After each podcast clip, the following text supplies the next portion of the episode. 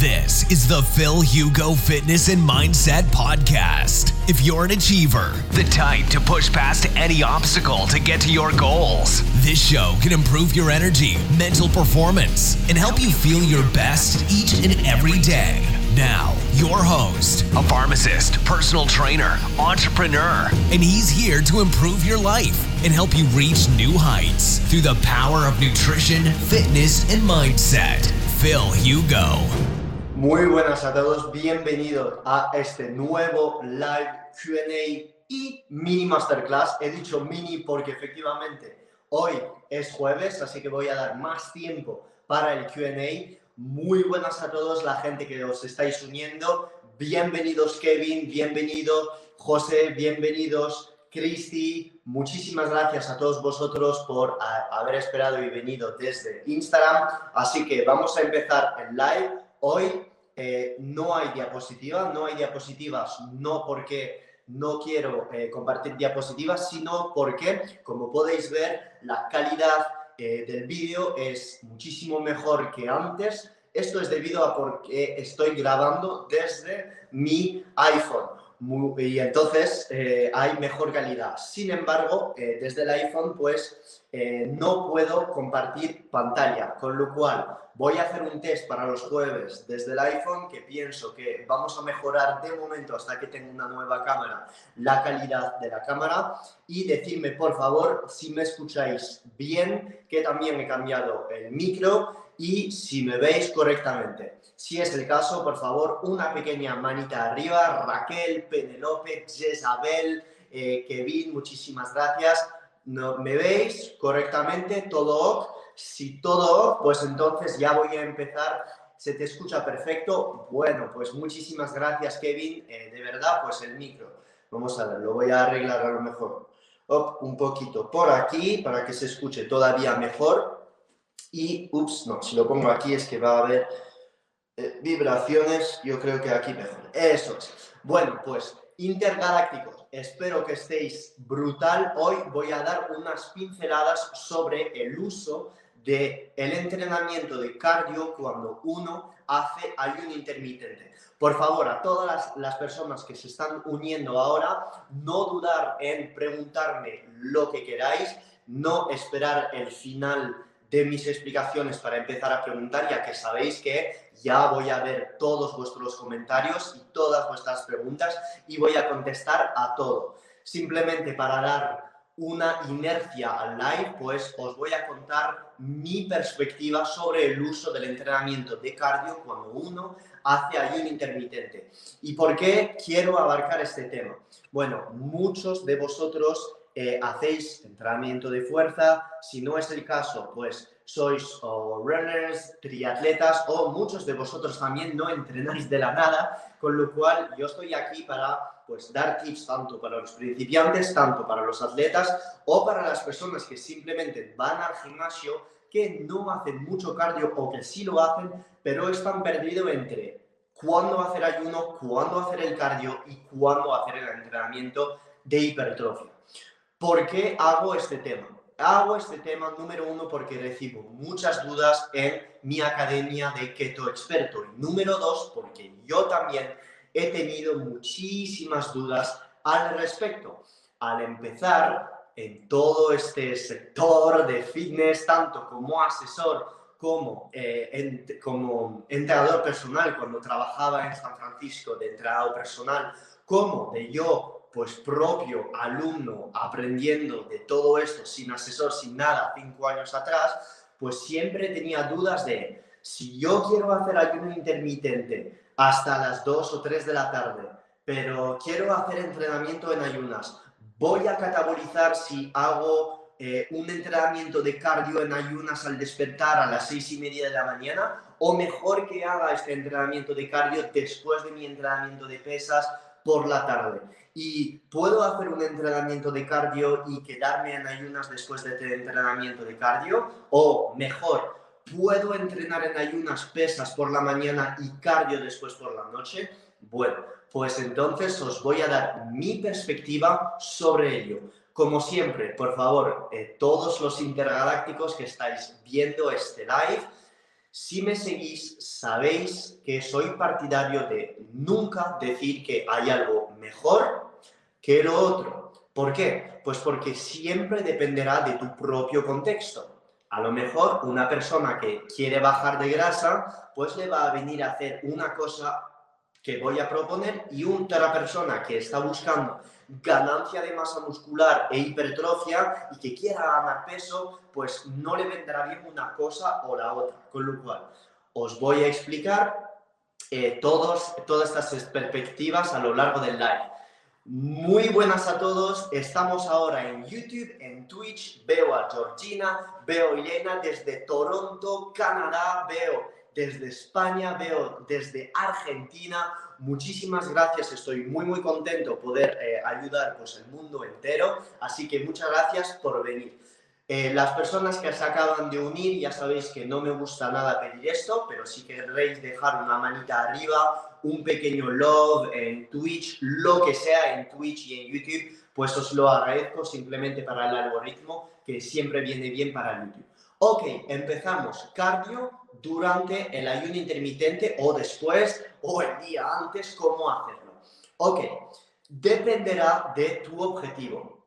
Si tú estás buscando ganancia de masa muscular, sinceramente el cardio no es para nada obligatorio. No es para nada obligatorio. No tienes por qué hacer un entrenamiento de cardio lis a una intensidad por debajo de una VO2 max de 70%, es decir, correr entre 8 y 10 kilómetros por hora a ritmo bastante, bastante suave o incluso muy suave entre 6 8 kilómetros por hora, es decir, un ritmo donde tú puedas estar hablando con tu compañero. Bueno, este tipo de cardio que llamamos cardio lis, aunque en etapas de ganancia de masa muscular no sea obligatorio, porque no te va a hacer crecer tu masa muscular, lo veo esencial porque ayuda a mejorar la sensibilidad a la insulina y además a movilizar el tejido adiposo sin tocar absolutamente nada el glucógeno muscular.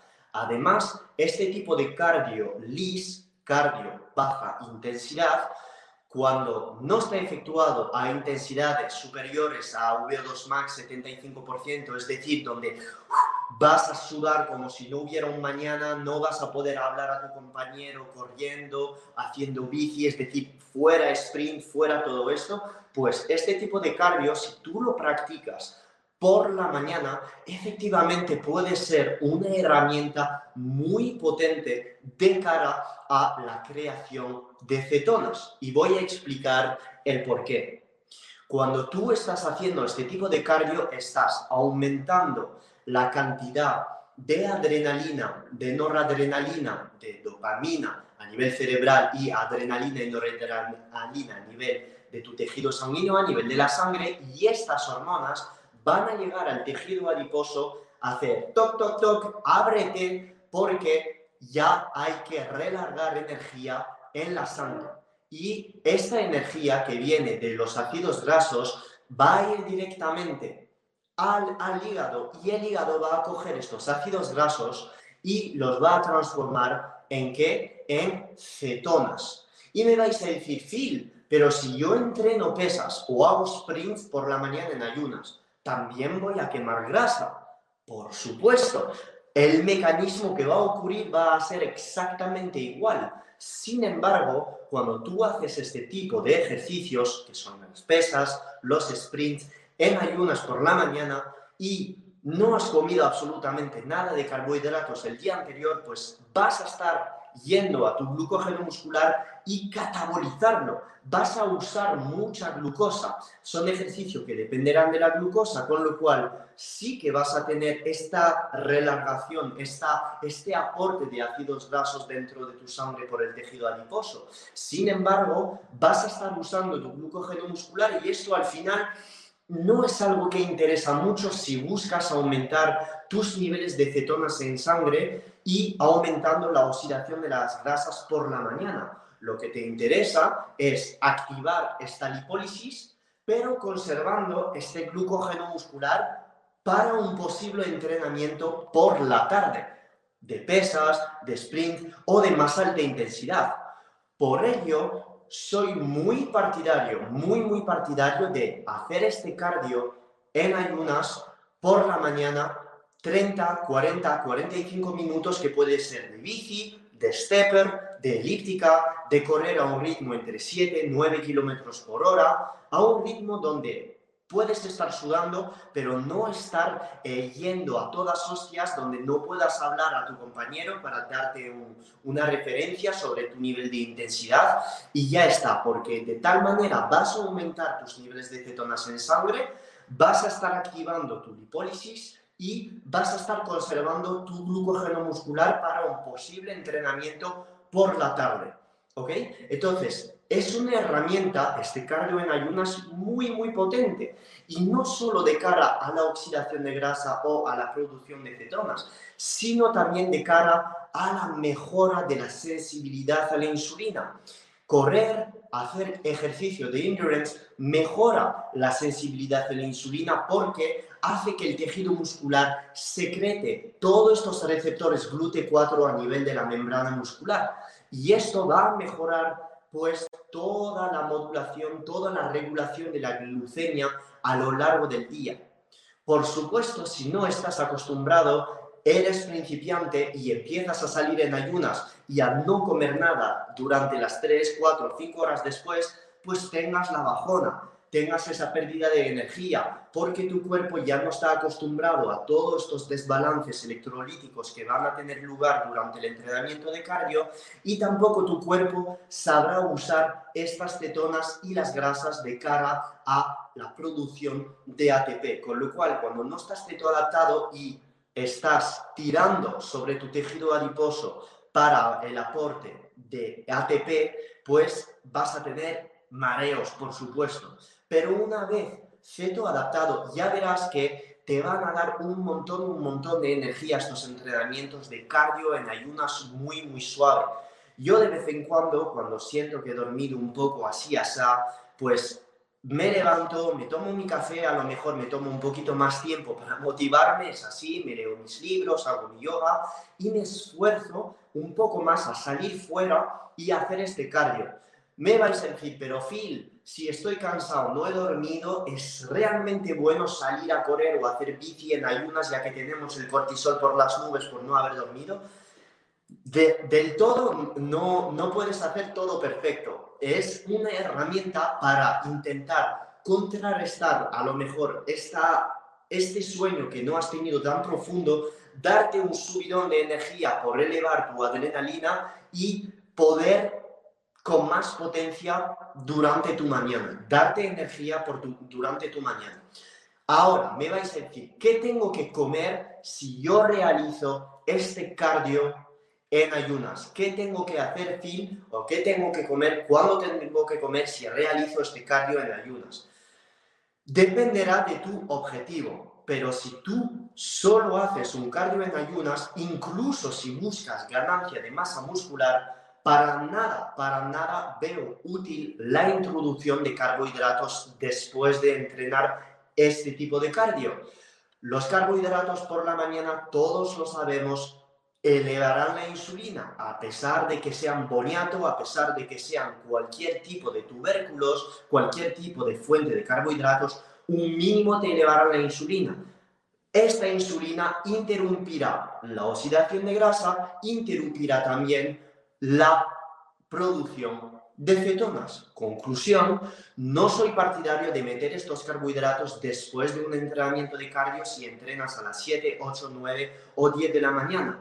Si haces solo cardio por la mañana, sinceramente, si no quieres alargar tu ayuno después de, de hacer este entrenamiento de cardio porque tienes mucha hambre, pues entonces puedes estar tomando una fuente de proteína sólida como por ejemplo es salmón, huevos, pechuga de pollo, pechuga de pavo, eh, pescado blanco, lo que sea. Ahí no vamos a lijar con omega 3, etcétera. Si quieres meter, para mí lo ideal sería meter una fuente de proteína con omega 3 porque los omega 3 sí que son capaces de activar vías anabólicas diferente por una vía diferente que es la vía de la insulina, con lo cual sí que vería útil, por ejemplo, meter una pechuga de pollo, una pechuga de pavo, un pescado blanco si no estás comiendo salmón, pues añadir en este momento cápsulas de omega 3 y si no, directamente sardinas, arrenque, un pescado azul o salmón. Un poco de fibra si quieres y ya estaría. Sé que me vais a decir, pero después de entrenar, la primera comida siempre has dicho meter una proteína magra, que no hace falta meter grasa. Ya lo sé, pero es un contexto diferente. En este caso, pues nos interesa aumentar la producción de cetonas porque la hemos potenciado con el cardio, con lo cual un aporte de grasa saturada o omega 3 tendría todo el sentido del mundo, incluso muy insaturado, pero no estar abusando de meter, por ejemplo, yo no metería en este momento un aguacate gigante con 25 mililitros de aceite de oliva, con los propios ácidos grasos del salmón, con los propios ácidos grasos de las cápsulas de omega 3, pues yo lo vería suficiente. Vamos a ver, siempre sin extremismo. Si quieres meter la mitad de un aguacate con los tres huevos que te estás tomando, adelante. No vas a ganar grasa por meter la mitad de un aguacate después de salir a correr. No estoy diciendo esto, pero estoy diciendo que si vas a hacer una segunda comida más tarde durante el día, pues pon el resto de tus ácidos grasos y de tus aceites en la segunda comida, no justo después por la mañana, ¿ok? ¿Listo? Con lo cual, lo que recomendaría es lo siguiente, si tienes hambre, una proteína con una fuente de grasa tipo omega 3. ¿Quieres meter un poco de fibra? Un poco de fibra, adelante, ¿vale? Ya está. Sin embargo, para mí la fibra yo no la pongo por la mañana, pues porque me cuesta mucho digerirla y cuando por la mañana tengo la dopamina por las nubes, la energía por las nubes, quiero aprovechar esta energía cognitiva para producir, para crear y hacer muchas cosas a nivel de negocio. Si estoy ya con una digestión pesada, incluso con alimentos entre comillas sanos, pues no voy a rendir igual a nivel cognitivo. Si a ti te da igual, pues muy bien, pon espinacas, pon eh, lo que sea, pero yo por la mañana jamás en la vida pondría este tipo de fibra porque me cuesta digerirla. ¿Listo? Y lo he hecho en el pasado, ¿eh? No estoy diciendo sigo vivo, estoy feliz, contento, lo he hecho en el pasado, pero por experiencia prefiero solo meter proteína, ¿vale? Luego, una consulta podría ser, Phil, si hago este cardio en ayunas, ¿Puedo estar alargando la ventana de ayuno después de correr? Y mi respuesta es sí, por supuesto, 10.000 veces, 40 millones de veces y voy a explicar el por qué. Porque después del cardio vas a tener un pico de cortisol, vas a tener la noradrenalina, la adrenalina, la dopamina por las nubes y la hormona de crecimiento por las nubes si no ingieres nada de calorías después de entrenar, vas a aprovechar de todo el aumento de estas hormonas catabólicas, lipolíticas y vas a aumentar la oxidación de las grasas. Con lo cual te recomendaría aprovechar de esta ventana de 2, 3, incluso si puedes 5 horas después de entrenamiento de cardio para meter tu primera comida a la 1 o 2 de la tarde no pasa nada por quedarte en ayunas, ¿vale? No pasa nada. Ahora bien, esto es por un objetivo de pérdida de grasa, pero como llega el verano, es una herramienta que puedes usar tres, cuatro veces por semana, está bien. Lo puedes usar tres, cuatro horas después de hacer tu cardio por la mañana, dejas esta ventana donde vamos a tener altos niveles de adrenalina, cortisol, dopamina en tu sangre y tu cuerpo va a estar forzado a producir cetonas y oxidar sus grasas de cara a la, a la obtención de energía. Y esto de cara a la cetoadaptación es brutal. Entrenar en ayunas y no comer después, pues es acostumbrar tu cuerpo a enseñarle a usar las grasas y las cetonas como fuente de energía para crear ATP. Ok, ahora, conozco personas que abusan de esto abusan de esto y ¿por qué? Pues abusan de esto porque dicen, hostias, estoy bajando 3 kilos en una semana, corriendo en ayunas, haciendo entrenamiento de pesas por la tarde, he bajado 2 kilos en una semana, hostias, voy a hacer esto todos los días porque así voy a bajar 10 kilos en un mes. Si haces esto, en un mes y medio vas a tener seguro hipotiroidismo subclínico, pelo quebradizo, tus uñas quebradizas, piel... Eh, con escamas, como, vas a ver como eh, líneas, eh, como marones en tu piel, porque tu piel pierde síntesis de colágeno.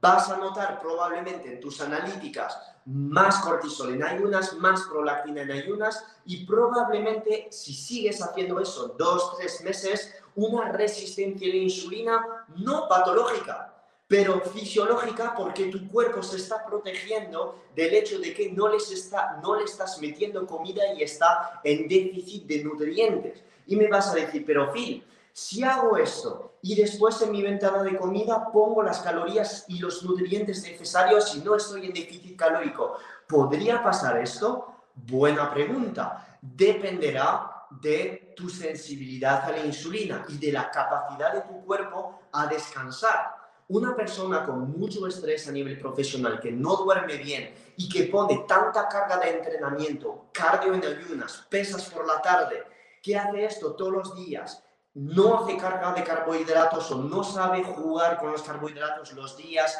donde hace entrenamientos muy glucolíticos, pues probablemente, efectivamente, todas estas estrategias que te he dado de usar cardio en ayunas y dejar 3, 4 horas después sin comer, te pueden perjudicar. ¿Por qué? No porque la herramienta en sí es mala, sino porque has abusado de ella.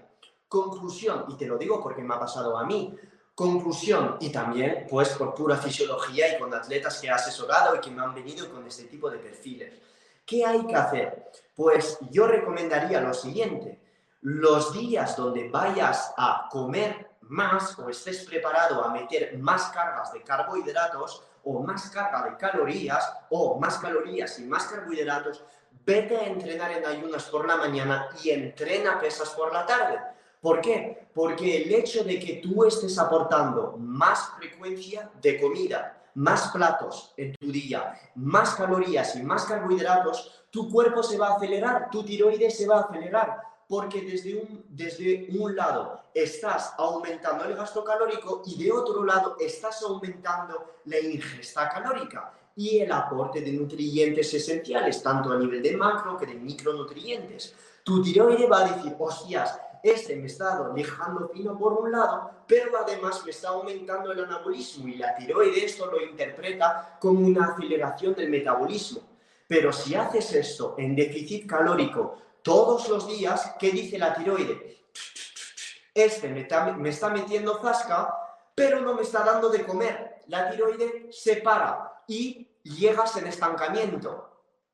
Y es la gran mayoría de vosotros, y como de mí, te lo digo porque me ha pasado, que me ha pasado y sé lo que es.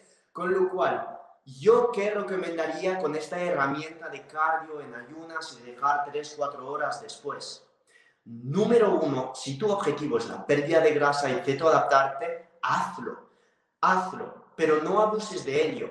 Tres días a la semana y los días que lo hagas, pon más calorías este día. No hace falta meter carbohidratos, no hace falta, pero pon más calorías, por supuesto, si entrenas por la tarde. Si solo sales a correr a las 8 de la mañana o incluso a las 12 o a la 1, a las 2 de la tarde, da igual cuando lo hagas pues no pasa nada, no metas más caloría. De hecho, este día, si quieres hacer mm, o meter menos calorías y hacer de manera voluntaria un déficit calórico, porque el día después vas a meter más calorías por X, Y o Z, hazlo. Nunca diré en mi vida que el déficit calórico un día o dos de tu semana sea malo no estoy diciendo esto, estoy diciendo que el déficit calórico, si lo sabes usar ciclando tus calorías a lo largo de la semana, un día más alto en caloría, otro día más bajo en caloría y no hacer algo lineal, porque no tiene ninguna, ningún sentido hacer esto si tu entrenamiento va a cambiar a lo largo de la semana,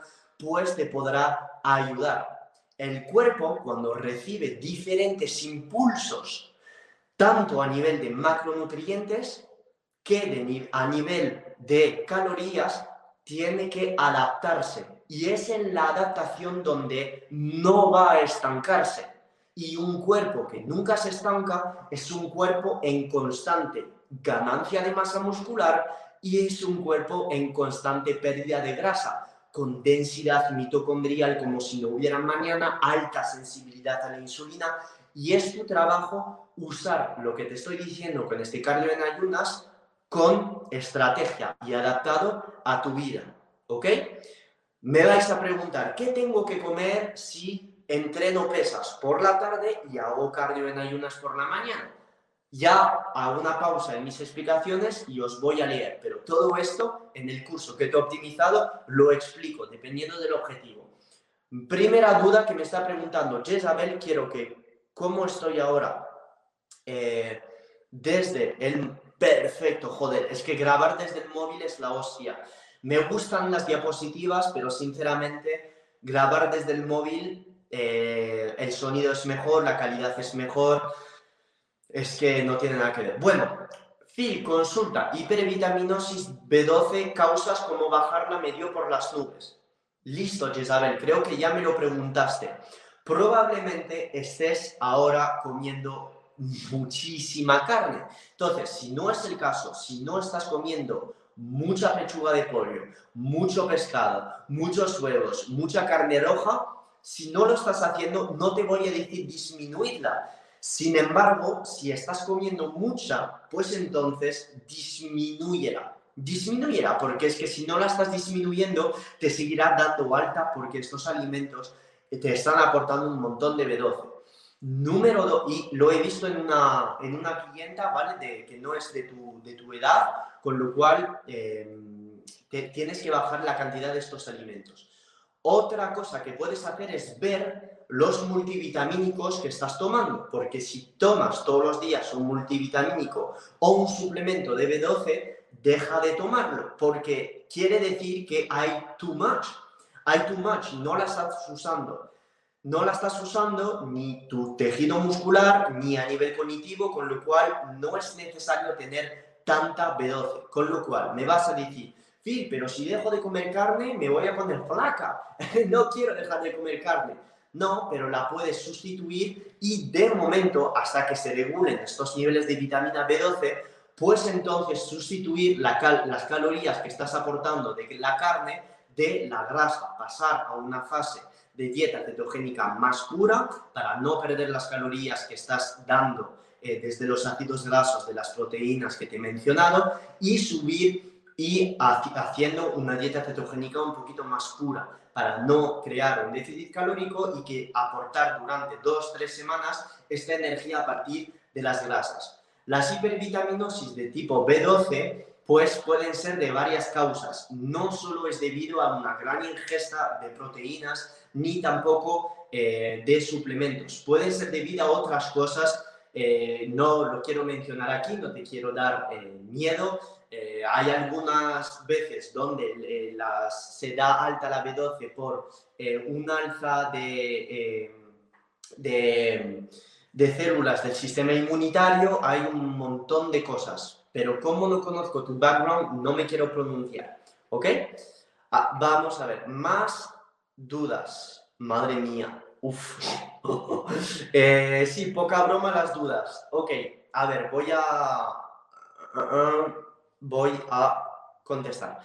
A ver, Daniel me está preguntando, la Phil, bro, ¿cómo se pueden evitar las hipoglucemias o bajada de azúcar después de haber hecho cardio en ayunas por una hora en una dieta low carb? Muy buena pregunta.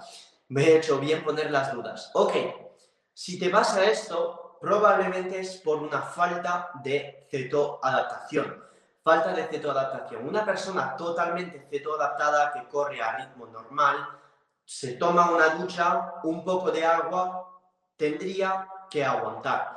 No estoy diciendo que es para todos, no tenemos todos el mismo metabolismo, pero teóricamente dos, tres, cuatro horas aguantas, salvo a lo mejor que te sientas cansado 10, 15 minutos porque tienes una bajona de dopamina, sí, pero estar en plan con náuseas, mareos y pérdida de conciencia, esto es por una falta de flexibilidad metabólica. Entonces, ¿qué puedes hacer? Suplementarte o aumentar la cantidad de sal durante el entrenamiento de cardio, antes y después. ¿Cómo hacer esto? Bueno, tienes un montón de suplementos de electrolitos que te recomendaría que están presentes en la descripción de este vídeo de YouTube en la página de Nutrisano. Número dos, lo que puedes hacer es simplemente tomar sal. La toma de sal durante el entrenamiento de cardio o después te ayudará. ¿Por qué? Pues porque la sal te va a aumentar la tensión arterial y es debido a la falta de sal intraentreno y postentrenamiento que tienes hipoglucemias. Entonces, hipoglucemias, bajada de, de, energía. Entonces, probablemente no es que sea una hipoglucemia si estás cetoadaptado, adaptado, sino que es una falta de minerales que estás sufriendo. Entonces, como no conozco desde cuándo has empezado una dieta low carb o cetogénica, no te puedo decir si estás cetoadaptado o no. Tampoco te puedo decir si estás cetoadaptado si no veo tus analíticas.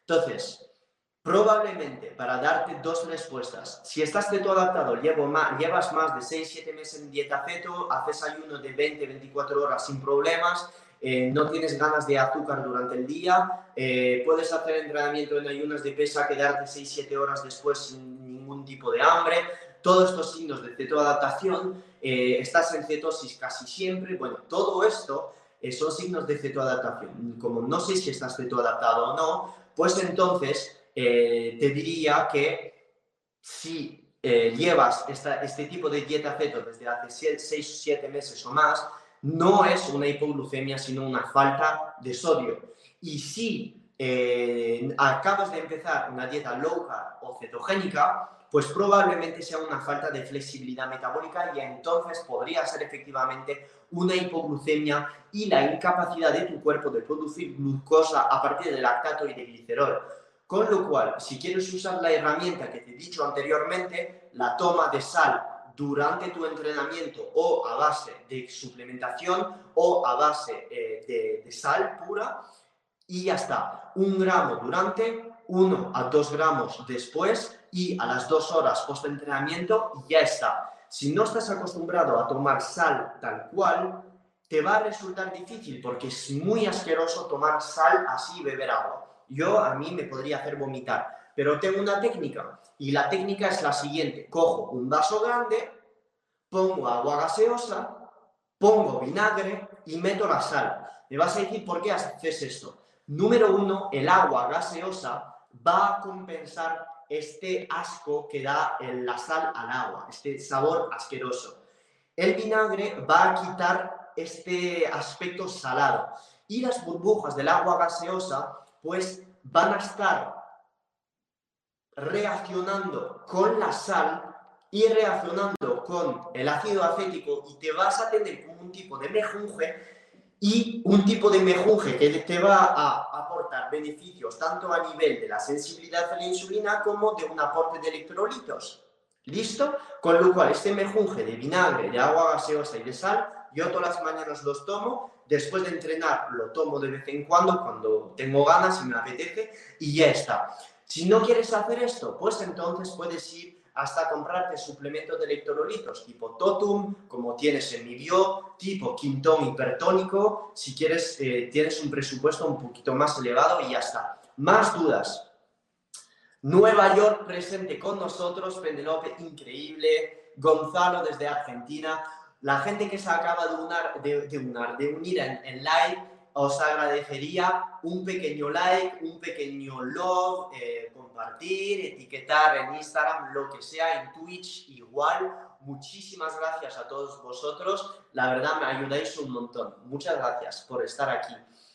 Quique me está preguntando, hola Quique, Paco, gracias por lo que aportas, por contestar a las dudas de Telegram y pronto el que tengo experto me lo empezaré a empapar. Eso es, Kike, de eso se trata, hermano. Claro que sí. Joder, en Telegram, todos los alumnos, las dudas que hacéis, eh, cada vez más top, top, top, ¿eh? Porque a veces veo a dudas, poca broma, ¿eh? Digo, oh, estoy súper contento de haber hecho este curso de 27 horas y media. Eh, la gente preguntando cosas en plan, Phil, pero en el estudio que has puesto en el mini curso de la vitamina K2, ¿Por qué dices que la vitamina MK7 es mejor que todas las otras isoformas y cómo la podría encontrar sola y mezclar? ¡Pulala! Veo este tipo de dudas, digo, ¡pulala! Lo que he hecho es bastante potente y la verdad os estás empapando increíble. Isco21 me está preguntando, ¿el té verde cuándo recomiendas tomarlo? El té verde antes de entrenar porque el té verde contiene, sobre todo el té matcha, una gran cantidad de epigalocatequina, que es un tipo de polifenol que ha demostrado aumentar o por lo menos favorecer la autofagia a través de la activación de la vía MPK. Además, es un potente sensibilizador a la insulina, ya que es capaz, y se ha demostrado en el estudio en ratas, de aumentar la cantidad de receptores GLUT4 a nivel del tejido muscular. Y además es un potente lipolítico, ya que es y cognitivo, nootrópico, ya que es capaz de aumentar las cantidades de noradrenalina, adrenalina y de dopamina a nivel cerebral y a nivel sanguíneo. Con lo cual, tú puedes estar tomando té verde desde un té verde de té matcha, por ejemplo, antes de entrenar, o un EGCG desde un suplemento 400 a 600 miligramos. A mí el té verde me produce náuseas y mareos y a veces pues vómitos. ¿Por qué? Pues porque muchas personas con una mutación genética a nivel del gen COMT, COMT que es un gen que codifica para una proteína que va a metabolizar las catecolaminas, pues todas estas personas que son metabolizadores lentos de COMT, que metabolizan muy, muy lentamente las catecolaminas, van a necesitar mucho tiempo y mucha energía para metabolizar toda esta dopamina. Y el té verde es un potente activador de la dopamina, con lo cual a mí el té verde me hace doler la cabeza, me causa náuseas, me causa vómito por este exceso de dopamina. Os lo prometo, tener cuidado con el té verde a mí me produce mareos, todo, o sea, todo lo contrario que tendría que producir. Pero las cápsulas de epigalocatequina no me lo produce.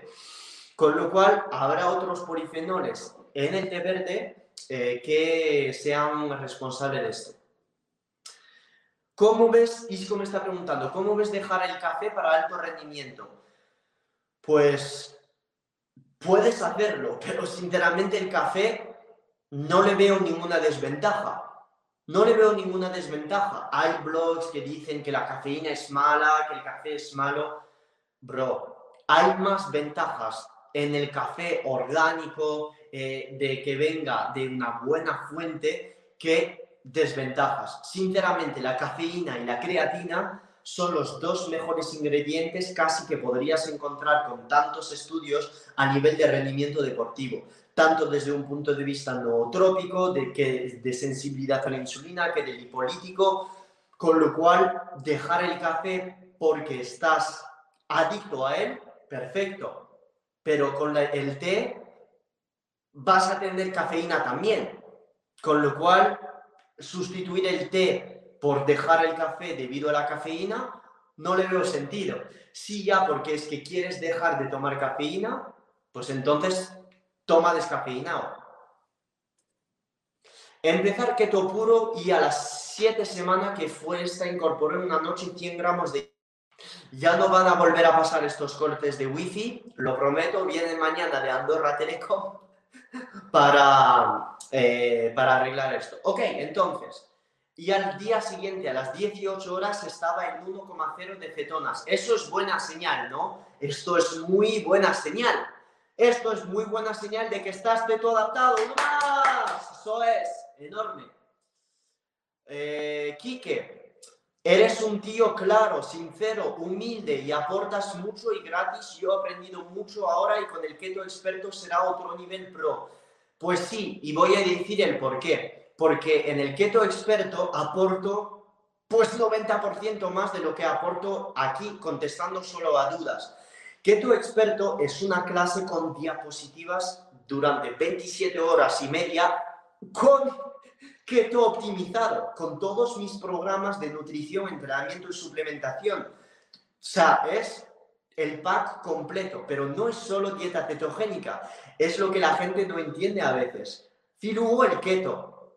No, Filugo el tío que enseña a alcanzar la flexibilidad metabólica, no siendo un keto guru y entendiendo todo esto gracias a la fisiología y estudios científicos porque hay más de 200 en el curso. Georgina. Georgina tiene el keto optimizado y es la hostia. Clonar a Georgina. Hashtag clonar a Georgina. Georgina me está preguntando, carbos por la noche, café, sal, preentreno y cardio en ayunas por la mañana me llena de energía y luego a pesas me siento increíble. Doble bíceps que porque solo hago una comida al día y no como carbos, no tengo mucho y me la suda. Doble bíceps para Georgina. Eso es. Ah, Mónica me está preguntando, ¿cuántos miligramos de omega 3 recomiendas? Miligramos no van a ser. Omega 3 te recomendaría si eres una mujer entre 25 y 45 años, no sueles tomar muchas sardinas durante la semana, es decir, si no estás tomando 600 a 800 gramos de pescado durante la semana, pues entonces recomendaría a diario la toma de 3 gramos de omega 3 en forma de cápsulas y privilegiaría un suplemento de DHA y como lo tienes en Nutrisano, el que recomiendo es el de, eh, no te voy a decir la marca, no porque no, las, no me acuerdo, no me patrocinan, sino porque no me acuerdo bien, es NB, NPD1, que es un método de filtración de los omega 3 brutal Además viene en forma de triglicérido y además está en concentración perfecta este DHA con el EPA. Y yo he probado un montón, un montón de omega 3 en el mercado y te puedo asegurar que el DHA que lo tienes en la página de Nutrisano, eh, puedes meter DHA, NPD1, algo así, que es una etiqueta naranja, impresionante. Todos los omega 3 que podéis ver en el mercado sin la etiqueta MSC o sin la certificación Friend of the Sea o si no son fuentes orgánicas, de verdad, olvidaros, olvidaros porque van a estar todos oxidados, todos de, de, verdad, para mí no son buena fuente de omega 3. Necesitáis omega 3 con estas certificaciones que lo tenéis en mi perfil de Instagram. ¿Listo? Hay una marca en España también que es muy buena, que no me patrocina, que me gustaría que me patrocine, de hecho, que es Enerzone. Enerzone, que tienen un ratio de EPA-DHA 2.1 en un bote espectacular que mantiene los omega 3 en oscuridad y que es un método de filtrado brutal y que son omega 3 en forma de triglicéridos. Pocas marcas en España son buenísimas, pero si quieres para mí, el top del top es el DHA que tienes en la página de Nutrisano. Por favor, usa el código intergaláctico, no porque vaya a ganar 25 euros en la venta, porque el patrocinio que me hace indica el porcentaje es del 10%, te voy a ser sincero, eh, pero sí que me vas a ayudar y no te lo recomiendo porque me patrocina, sino porque sinceramente he probado muchos suplementos de DHA y este está por encima. Mónica preguntándome, fibra que recomiendas en la mañana. Lo que puedas digerir. Lo que puedas digerir. Si te viene bien brócoli, calabacín, canónigos, perfecto. Pero imagínate, tienes intolerancia a los FODMAPs, que es un tipo de azúcar que puedes encontrar en este tipo de verduras, como la cebolla, la alcachofa, los espárragos. Como no sé esto, porque no soy tu asesor, pues no te voy a decir comer espárragos, porque a lo mejor tienes sensibilidad para FODMAPs. Tienes que encontrar un tipo de fibra que te venga bien a ti. Pero te lo digo, no es obligatorio meter fibra por la mañana. Si quieres meter y la toleras, pues entonces puedes meter brócoli, calabacín, canódigos y lo mejor en puré. Tienes en, eh, en, en todas las neveras ahí en el supermercado cosas ya hechos, purés, etcétera. Algo que puedas digerir fácilmente. Y cocínalo, no comas nunca la fibra cruda. La gente me va decir, pero ¿cómo puedo cocinar la ensalada?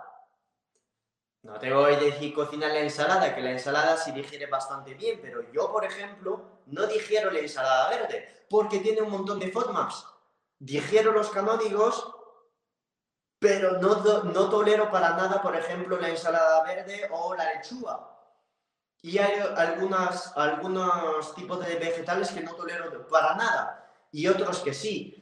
Teóricamente, los vegetales con altos contenidos en FODMAPs no los tolero. Entonces, te voy a acompañar a ir en Google verduras con altos contenidos en FODMAPs y a ver si algunas de estas verduras te están causando daño intestinal.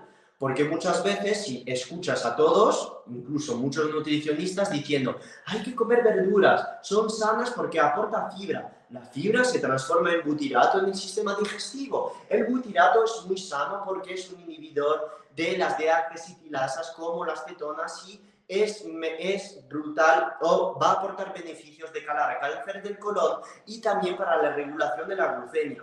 Vale, y si yo te digo que tienes intolerancia a los FODMAPs y que tomar espinacas, cebolla o espárragos te destroza, te el intestino y te causa eh, o estreñimiento o diarrea y te impide tener una digestión correcta, ¿cómo coño vas a seguir tomando verduras? ¿Entiendes por dónde voy? Con lo cual, eso es un trabajo que tienes que hacer tú. Phil, ¿cuáles son los mejores suplementos para hacer un cardio en ayunas sin romper el ayuno? Ok, epigalocatequina de té verde, EGCG, cafeína, creatina, electrolitos, acetil-L-carnitina, R-ala, L-carnitina si quieres, tirosina, mucuna pruriens, berberina, todos estos activadores de las catecolaminas, todos estos activadores de la dopamina, de todos estos activadores de la lipólisis, de la vía MPK, adelante.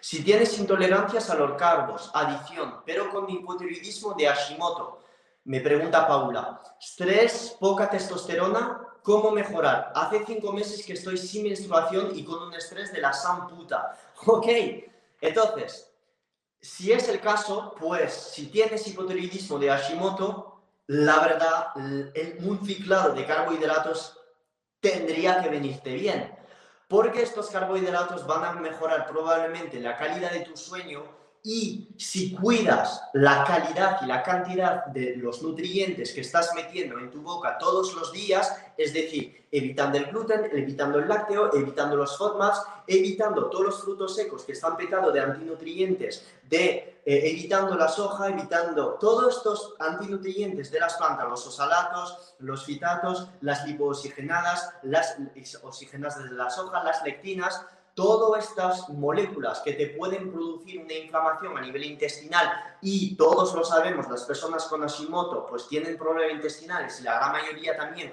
resistencia a la insulina debido a que tienen leaky sensibilidad intestinal, que no digieren casi nada, pues número uno va a ser quitar todas estas moléculas, ingredientes, alimentos que te acabo de decir para limpiar tu intestino y estar seguro de que tu Hashimoto ya no va a ser alimentado por antinutrientes a partir de tu intestino. Y luego meter cargas de carbohidratos. Ojo, no estoy diciendo cargas como un culturista 500 gramos de carbos al día todo el día. No, estoy diciendo hacer ejercicio de pesas de 30 minutos, tres días a la semana para no causar picos de cortisol como si no hubiera un mañana, dejar de hacer entrenamiento en ayunas que te van a machacar definitivamente la glándula adrenal y que te van a hacer elevar el cortisol tanto que en algunas personas estos entrenamientos en ayunas puede tener beneficios, pero para ti en tu caso tenemos que restablecer este equilibrio hormonal y tu metabolismo. Y eso pasa por dejar de hacer entrenamiento en ayunas con pesas o si quieres salir a andar por la mañana 30 45 minutos, eso sí, pero hacer entrenamiento de alta intensidad en ayunas por la mañana o sin nada en la tripa o un entrenamiento con 14 horas de ayuno, pues no, no lo veo, porque es que vas a tirar demasiado de tu glándula supraadrenal y esto va a joder tu hipotiroidismo de Hashimoto todavía más, porque el estrés a nivel intestinal va a ser muchísimo peor y lo vas a agravar. Con lo cual, no entrenes en ayunas, haz 3 a 4 entrenamientos de pesas A la semana, un entrenamiento de push, un entrenamiento de, piernas, un entrenamiento de pull y, el otro, a lo mejor, otro entrenamiento de piernas si eres una mujer, una parte para la parte posterior y otro entrenamiento para la parte anterior de tus piernas, de más enfocado a cuádriceps. Y estos días vas a meter por la noche o post entrenamiento carbohidratos. Y la adición que tienes por los carbohidratos probablemente vendrá por el sabor edulcorado por el azúcar, pero si tú estás usando boñato o patatas o tortitas de arroz o arroz, cosas que puedas encontrar que no vayas a comprar toneladas de estas tortitas de arroz o de estos carbohidratos, porque si tienes adición a ellos, en dos días los vas a acabar, cómprate solo para este día y si ves que sigues comiendo carbohidratos después de comer porque tienes adicción a ellos, como digo a todos los live, vete de casa, no te quedes en casa siguiendo comiendo. Es un circuito que tú tienes que romper. Si tú ves que tienes adicción a los carbos y que esta adicción está generada por un circuito que tú estás haciendo todos los días, por ejemplo, vuelves de casa, abres la nevera, destrozas algo de carbohidratos, pues entonces, antes de que pase esto, tienes que meter una comida rica en proteína justo antes de que pase esto, porque es que si no, va a seguir produciéndose el círculo vicioso, ¿ok? Espero haberte ayudado. Cuando tienes, Jezabel me está preguntando, cuando tienes insulina muy baja, pero glucosa alta, ¿es resistencia a la insulina fisiológica? Estoy haciendo carb backloading. Jezabel, Glucosa alta, 89, no es glucosa alta, es una glucosa totalmente normal. Si tú estás comiendo carbos y 12 horas después por la mañana te mides la glucosa, probablemente sea normal que tengas estos valores de glucosa. No pasa nada por tener 89. No tienes por qué saber tener valores de 65 en glucosa en ayunas. De hecho, si haces ceto, será muy poco probable que justo después de despertar tengas valores de glucosa de 65. Y si es el caso, probablemente tu cena anterior, pues no hayas comido absolutamente nada de carbohidratos, hayas dormido muy bien, no tengas ningún tipo de estrés. Pero insulina así, glucosa así, sinceramente no lo veo mal. Kevin de Reyes preguntándome, si hago cardio a baja intensidad por las mañanas, comer después de 4 horas y meter carbos 100-200 gramos en esa comida, si entrenas pesas por la tarde es adecuado, Phil. Por supuesto, porque los carbos que vayas a meter justo después a las 4 horas van a ser usados para la represión del glucógeno muscular y después vas a usar estos carbohidratos que acabas de meter de cara al rendimiento deportivo.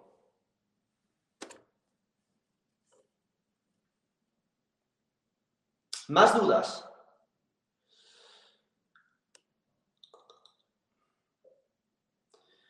Sol de Can. Una vez que perdemos la grasa con esta estrategia de cardio en ayunas por un mes, por ejemplo, continúa abajo, ¿cómo logramos mantener ese porcentaje de grasa?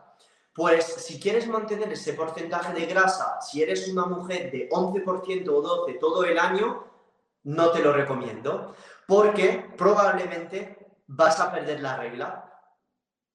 Es así, es así. Querer mantener el porcentaje de, grasa tan bajo todo el año, si eres una mujer, si no llegas a tener amenorrea, pues o te estás ciclando, o te da igual perder la regla, o estás haciendo algo mal. ¿Entiendes por dónde voy? Con lo cual, en una mujer no es igual que en un chico. En un chico no tiene ciclo menstrual. Un chico puede estar bastante bajo en grasa todo el año, jugando con los carbohidratos, jugando con, cargas y con diferentes aportes de caloría a lo largo de la semana sin ningún problema. Pero una mujer mm, no lo veo. Entonces, mantener este porcentaje, porcentaje de grasa un mes, dos meses, vale, pero si pierdes la regla, pues será debido a que tu sistema hormonal está desgastado. Entonces, ¿qué preferéis? ¿Estar en un porcentaje de grasa más alto pero con salud? o perder la regla, es decir, perder vuestra feminidad y estar lista para fotos de Instagram todo el año. Yo, mi decisión es muy rápida. Si tienes una competición de físico-culturismo, ok, pierde la regla. Si vas a competir, piérdela. Si esto es imposible bajar un porcentaje de grasa muy bajo y mantenerla, si es muy, muy difícil.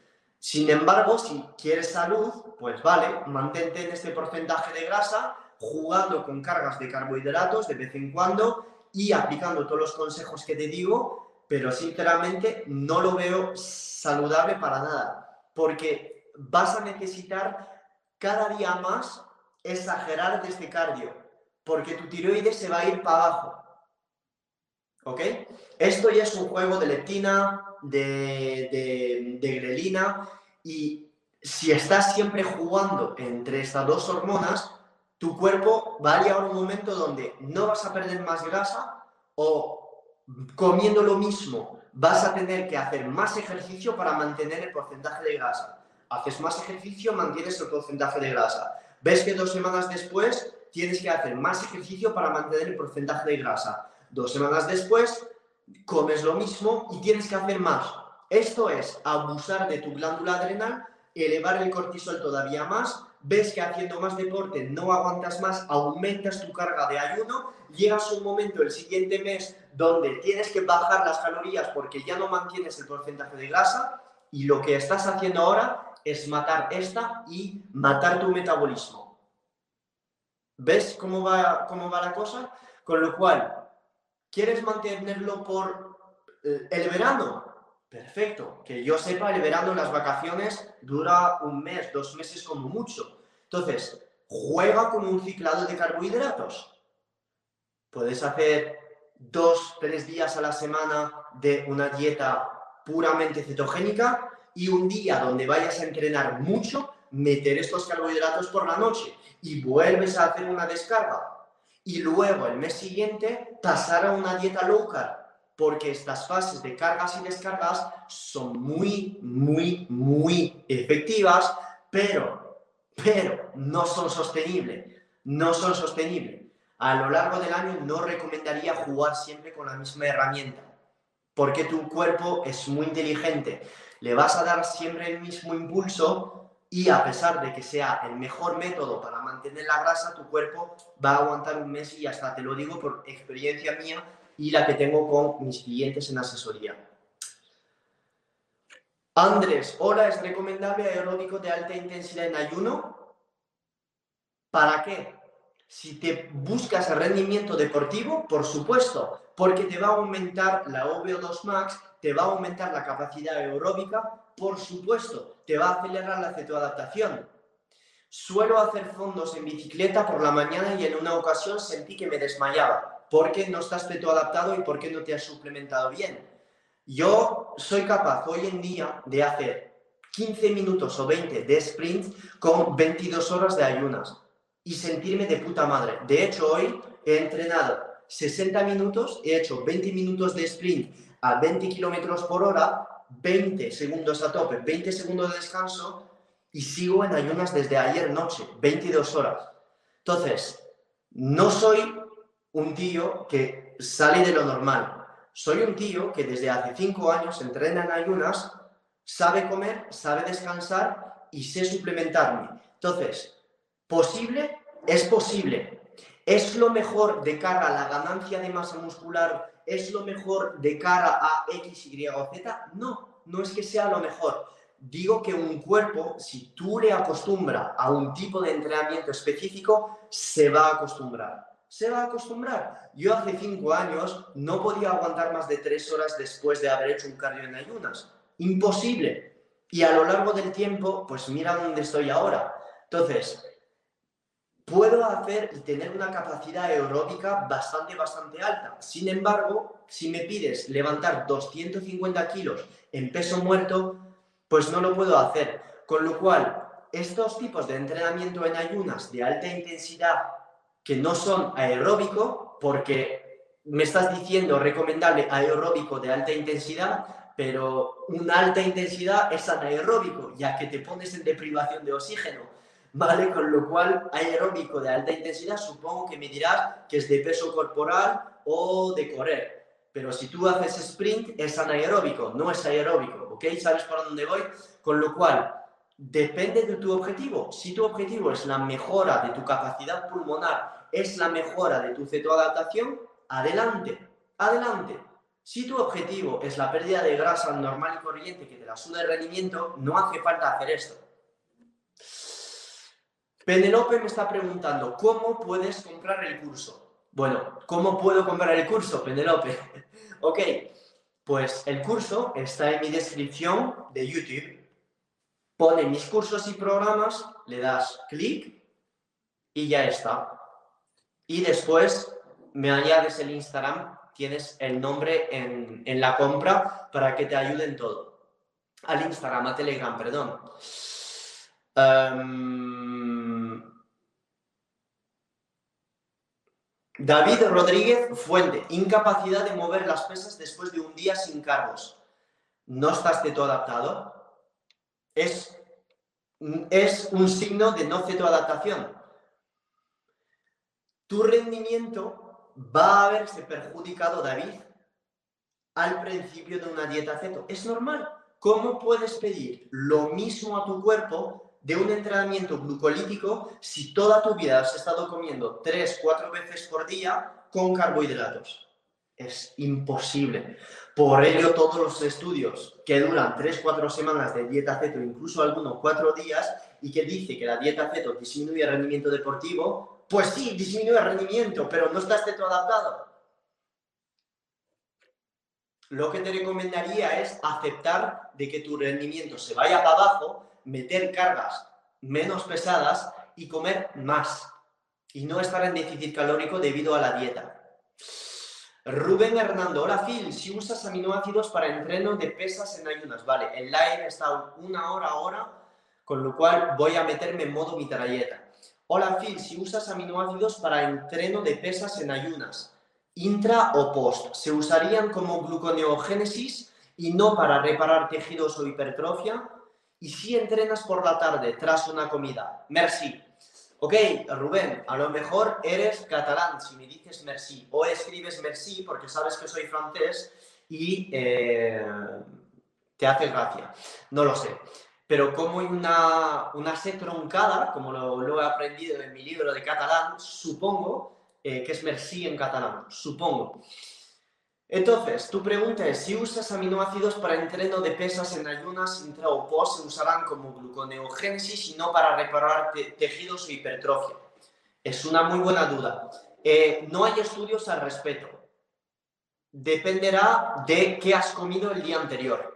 Si tienes los depósitos de glucógeno muscular llenos porque has comido carbos el día anterior, pues probablemente estos aminoácidos estarán dirigidos muchísimo más hacia la construcción muscular, es decir, de cara a la activación de la vía emetor eh, por la leucina.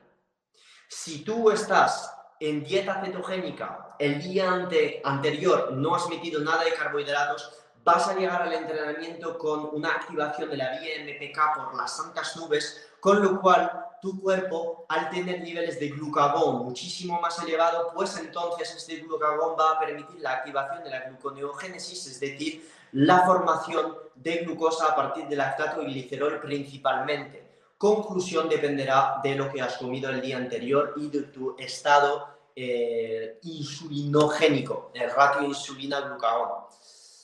Abrazo. ¿Cuánto recomiendas tomar de vinagre de cidra de manzana? Dos, tres chupitos por la mañana. Has llegado a cambiar mi vida de muchas maneras, me está diciendo Nela, te felicito, eres un excelente facilitador. Yo solo puedo hacer cardio, bici estacionaria, antes y luego pesas, siempre lo haces al revés. ¿Está, ¿Está mal hacer cardio primero y luego pesas? Sí, te recomendaría primero pesas, después cardio. Después de hacer pesas, eh, ya estás con niveles de glucógeno muscular bastante depletados con lo cual tienes que aprovechar de estos bajos niveles de insulina y altos niveles de glucagón para acelerar la lipólisis. Si tú estás haciendo cardio primero, estás, digamos, eh, aumentando los niveles de AMPK, las concentraciones de estas enzimas autofágicas, y esto no es eh, ideal para, de cara al, al impacto hipertrófico anabólico que vaya a tener tu entrenamiento de pesas. Más cosas. Solde me está preguntando en carnívora de dónde agarra nuestro cuerpo el glucógeno muscular y hepático. Pues lo tienes porque las cetonas son protectoras del glucógeno muscular. Las cetonas inhiben la fosfofructoquinasa 1 y la PDH, con lo cual gracias a la inhibición una vez cetoadaptado de estas enzimas, tú puedes estar reciclando el glucógeno muscular debido a que tienes una exageración de la vía gluconeogénica, eh, perdón, con lo cual en carnívora las cetonas que estás generando gracias al no aporte de glucosa a partir de la dieta te van a permitir una conservación del glucógeno muscular. Y a nivel hepático, pues a nivel hepático no es que se vacíe siempre tu glucógeno muscular, a nivel hepático lo tendrás lleno gracias a la gluconeogénesis.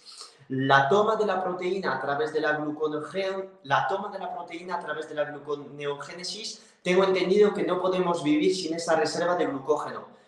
Eh, sí, es que tu cuerpo es muy inteligente, va a producir glucosa a partir de otras fuentes para llenar este glucógeno.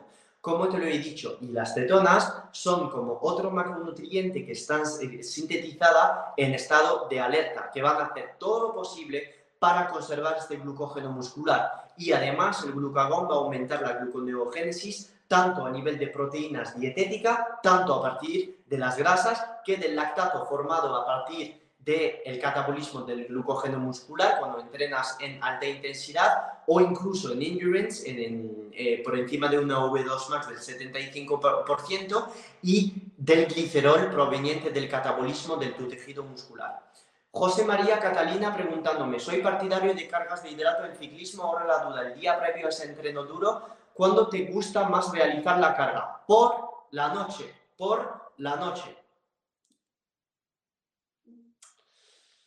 Nelan preguntándome, Phil, hago dos horas de ejercicio, pero no hit, nada de ejercicio de, de intensidad, entreno pesas pesado y troto muy despacio en pura cuesta. ¿Está mal solo entrenar de esa forma? Para nada de puta madre, todo genial. O sea, no darle ese bombeo al corazón como cuando uno hace hit, es un tipo de entrenamiento diferente, no es obligatorio. Yo lo pondría otros días donde haces las pesas para dar a tu cuerpo otro tipo de impulso hormético, porque un hit es muy diferente de un entrenamiento de hipertrofia o de entrenamiento aeróbico como lo estás haciendo subiendo una cuesta.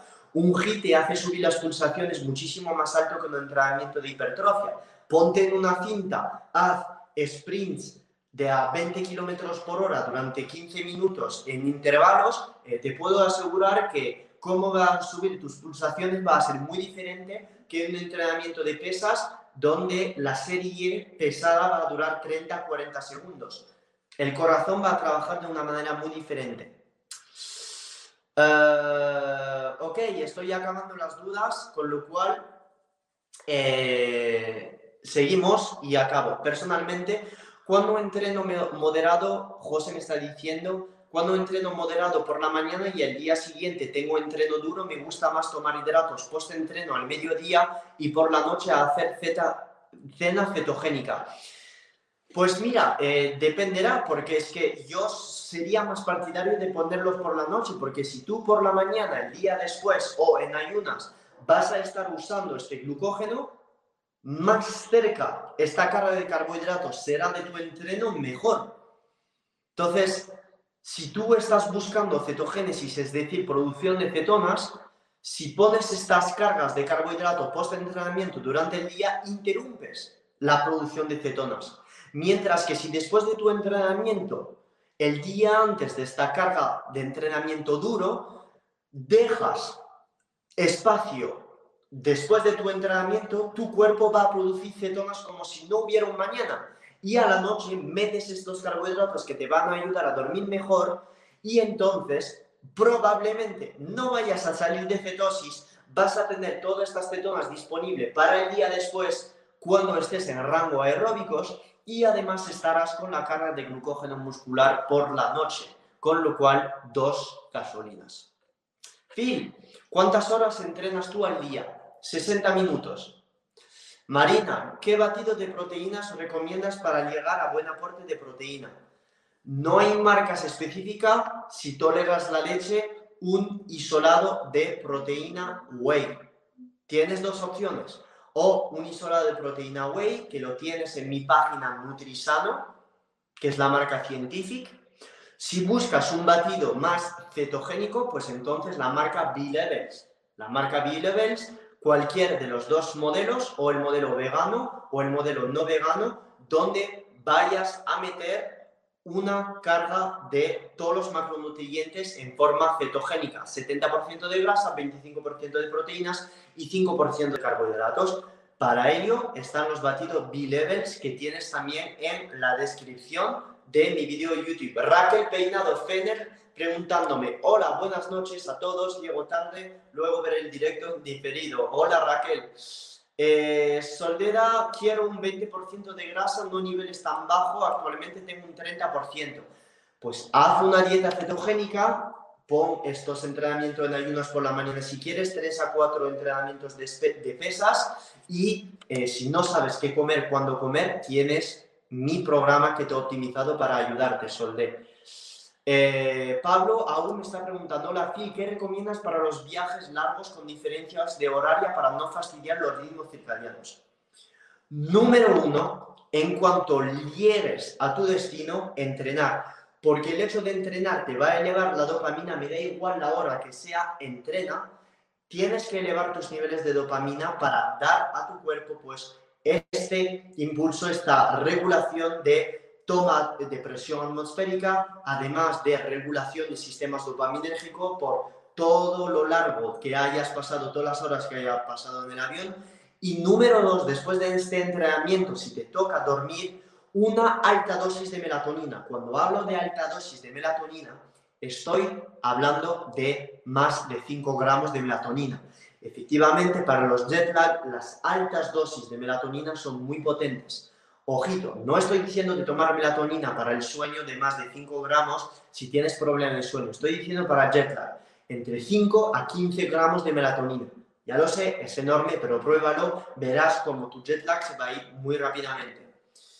Uh, ok, parece que ya he ido a través de todas las dudas. Doca F me está preguntando, hola Phil, habla más mucho de déficit calórico, pero dicen que no es necesario contar caloría, como sé que estoy en déficit, entonces Ok, pues voy a demostrar todos los doctores todo en Instagram que dicen de dejar de contar calorías, te voy a demostrar que puede ser útil como puede ser que no. Una persona, una persona que no cuenta caloría y está ganando peso, ¿a qué puede ser debido si tiene todas las hormonas perfectas?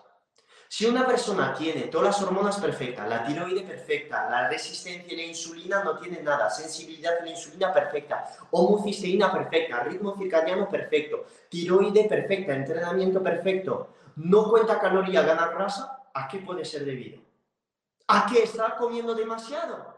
¿A qué está comiendo demasiado? Y si está comiendo demasiado, ¿cómo vamos a hacer perder a esta persona grasa? Quitándole comida.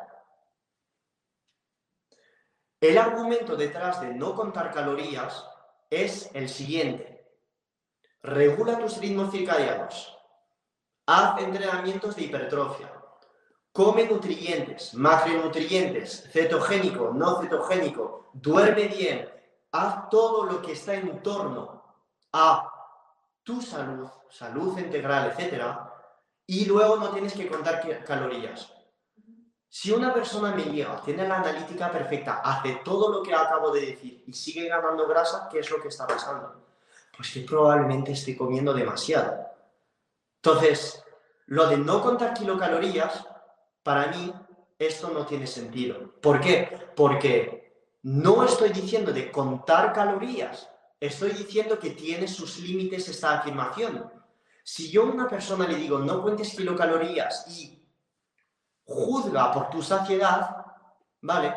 Pues si una persona tiene mucho apetito, puede estar comiendo 6.000 kilocalorías en dieta ceto y ganar 15 kilos en un mes.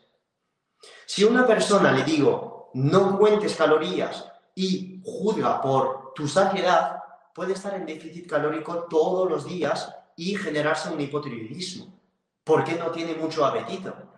Entonces, cuando me llega este tipo de pacientes o este tipo de personas, no tengo que contar calorías y no tienen resultados, o se estancan o tienen hipotiroidismo, pues digo a todas las personas en Instagram que escriben tal tipo de cosas que no tiene sentido.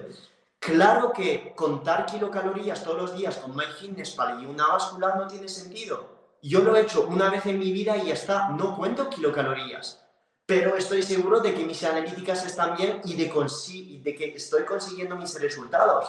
Entonces, si no estás consiguiendo tus resultados, pero tienes, o si tú estás estancado, estancado, si tú estás haciendo todo bien, entrenando pesas 3-4 veces a la semana, no abusar del cardio, hacer ayuno intermitente, pero no mucho, comer una calidad de macronutrientes y micronutrientes perfecto, tener el intestino saludable y no estás llegando a tus objetivos, pues entonces habrá que tocar las kilocalorías.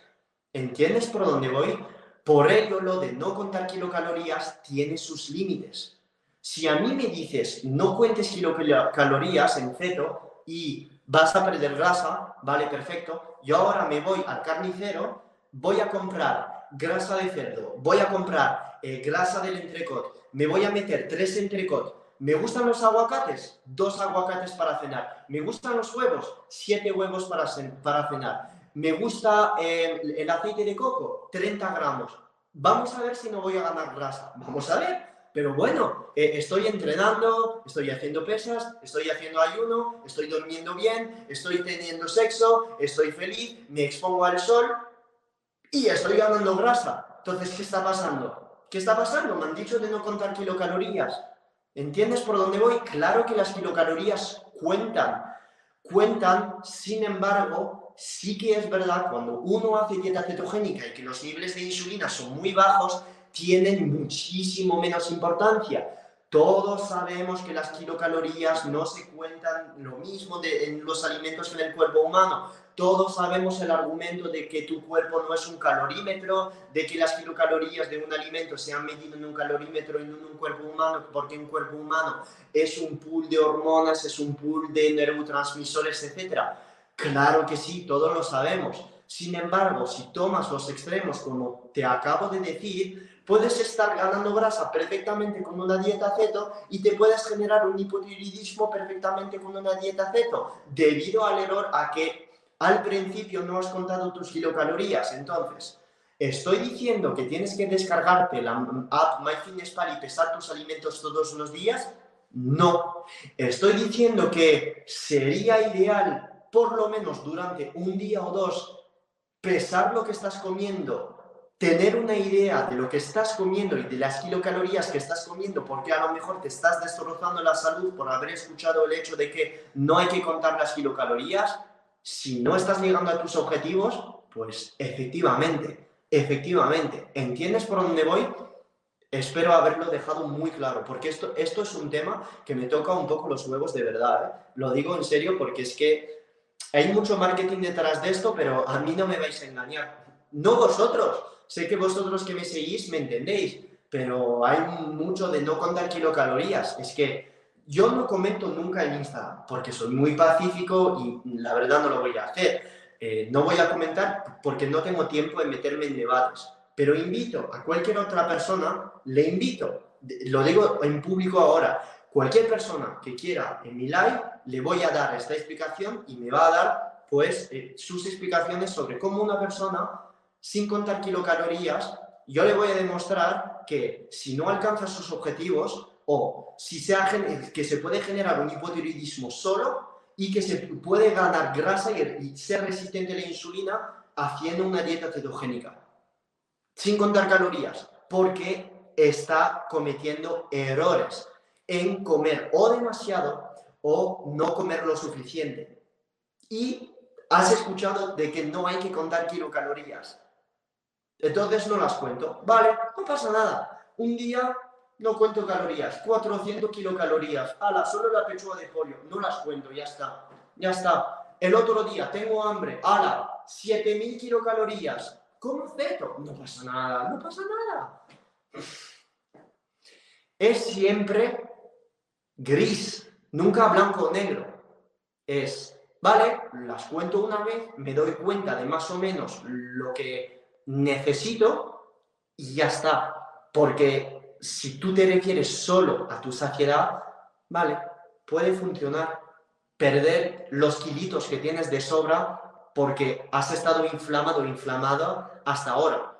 Pero si luego después te quejas de estancamiento, de no perder peso o de ganar demasiado grasa o de perder demasiado peso, pues habrá que tener un ojo sobre la cantidad de comida que estás comiendo. Uh, Josemi Ledezma, diciéndome, estupendo punto has tocado. Claro, Josemi, desde Twitch. Claro. Enzo diciéndome, imperdibles los live de Phil, siempre se aprende. Eh, Georgina diciendo, maravilla como siempre Phil. Georgina, de verdad, te aprecio mucho, te quedas hasta el final de todos mis lives. O sea, eh, yo digo, prefieres ver a Phil Hugo que a la tele. Yo estoy muy contento. Seguro que ahora te has quedado hasta el final. Aquel sonido es mejor que los otros días. Y va a ser todavía mejor porque voy a poner aquí eh, cosas para compensar el eco. Y además la cámara va a ser, va a ser mucho mejor. Eh, pero bueno, sé que me sigues por el contenido, no, eh, no por la calidad, porque si hubiese sido solo por la calidad, ya te hubiera sido por la calidad del audio y visual. Ok. Lucía Calderón me está preguntando, ¿durante la menstruación o día antes, estando adaptado, recomiendas cambiar la intensidad de ejercicio? Eh, sí, lo puedes hacer, lo puedes hacer. Eh, antes de la menstruación, teóricamente, no vas a rendir, eh, tienes la progesterona por las santas nubes, con lo cual no hace falta estar forzando tienes que forzar en periodo muy estrogénico, es decir, entre el día número 1 y el día número 14, 15, 16, dependiendo de tu ciclo, donde vas a tener mucha fuerza y mucha testosterona para poder eh, rendir. ¿Listo? Ok. Entonces, en estos días, pues entonces yo pondría estos carbohidratos, ¿vale? En tus días más alto en progesterona, justo antes de tu menstruación. Y la última duda, hola crack, se va la regla en keto que hay que hacer para recuperarla sin salir de la dieta. Loli está aquí y vamos a acabar con la intervención de Loli. Solo vengo a descansar. Por favor, tiene aquí un diógenes, cuatro botellas de agua. Eh, lo siento mucho, es hora de cenar, es lo que hay. Bastante llevas ya, que llevas como 10 horas aquí metido. Así que nada, eso. Que todo es a cenar y a la cama. Loli, que hay que anabolizar. Loli, contesta. ¿El qué? Si no estoy oyendo nada, ¿qué pasa? Se va la regla en keto y qué hay que hacer para recuperarla sin salir de la dieta. Va a ver. Sinceramente, analiza bien qué has hecho, porque por hacer keto en sí no debería irse de la regla. Probablemente hayas hecho keto como una puta mierda, comiendo eh, menos calorías de las que deberías y no optimizando tu, tu keto. Así que la culpa la tiene la keto per se, pues no creo y no debería. Probablemente la hayas hecho mal, probablemente te hayas excedido con el déficit, probablemente te hayas excedido el tiempo en déficit, pero bueno, como todo, cada caso es un mundo. Pero no creo que el problema sea la keto en sí. ¿A que sí, Paco? ¿Estás de acuerdo? Y lo demuestro en el curso. Ningún estudio, ningún estudio ha demostrado que la keto hace perder la regla. Ninguno. Ninguno, ninguno. Es el déficit calórico y el exceso de cortisol y de entrenamiento mezclado que te ha hecho perder la regla. No la dieta ceto en sí, de hecho la dieta ceto permite regularla debido a que aumenta la sensibilidad a la insulina y además aumenta toda la secreción de progesterona o estrógeno durante tu menstruación, con lo cual no tienes por qué perder la regla en keto. Es déficit calórico el hecho de no comer lo suficiente y no comer los micronutrientes suficientes, selenio, sodio, yodo, magnesio, debido a que los estás eliminando como si no hubiera un mañana en keto y no saberlo reponer a base de suplementos de frutos secos o lo que sea durante tu dieta keto que te ha hecho perder la regla porque has estresado la tiroide y esto ha tenido un impacto sobre tu glándula supraadrenal y esto ha tenido un impacto sobre tu eje hipotálamo hipofisario. Todo esto debido al déficit calórico y a la eliminación profunda de estos micronutrientes esenciales a la tiroide que no has estado metiendo durante tu dieta ceto. Lo siento, ser muy crudo, Merche, de verdad, lo siento mucho, pero es la pura realidad. La keto y el ayuno no son los responsables de la pérdida de la regla, es el déficit calórico prolongado y la falta de toma de micro y cantidad de macronutrientes en tu dieta. Os dejo, muchísimas gracias a todos por vuestra presencia en el live. Si veis este live en diferido, pues una pequeña etiqueta en Instagram, si queréis, un pequeño comentario, un like, compartir, activar la pequeña campanita en YouTube porque estoy subiendo como si no hubiera un mañana en YouTube. Muchísimas gracias a vosotros. Miguelón me está diciendo mil gracias por compartir tus conocimientos, mil gracias a vosotros en Twitch, en YouTube, súper mega feliz estar con vosotros cada martes y cada jueves. Nos vemos para una siguiente masterclass este martes. Love you so much from Andorra la Bella. Chao, chao. Adiós. This has been another episode of the Phil Hugo Fitness and Mindset Podcast. If you enjoyed the episodes, leave an honest review in iTunes so other like minded individuals can conquer their goals too. If you want more content and free info on how to take your health and athletic performance to new heights, visit philhugo.com to be on the cutting edge with the latest info in nutrition, fitness, and all things performance mindset.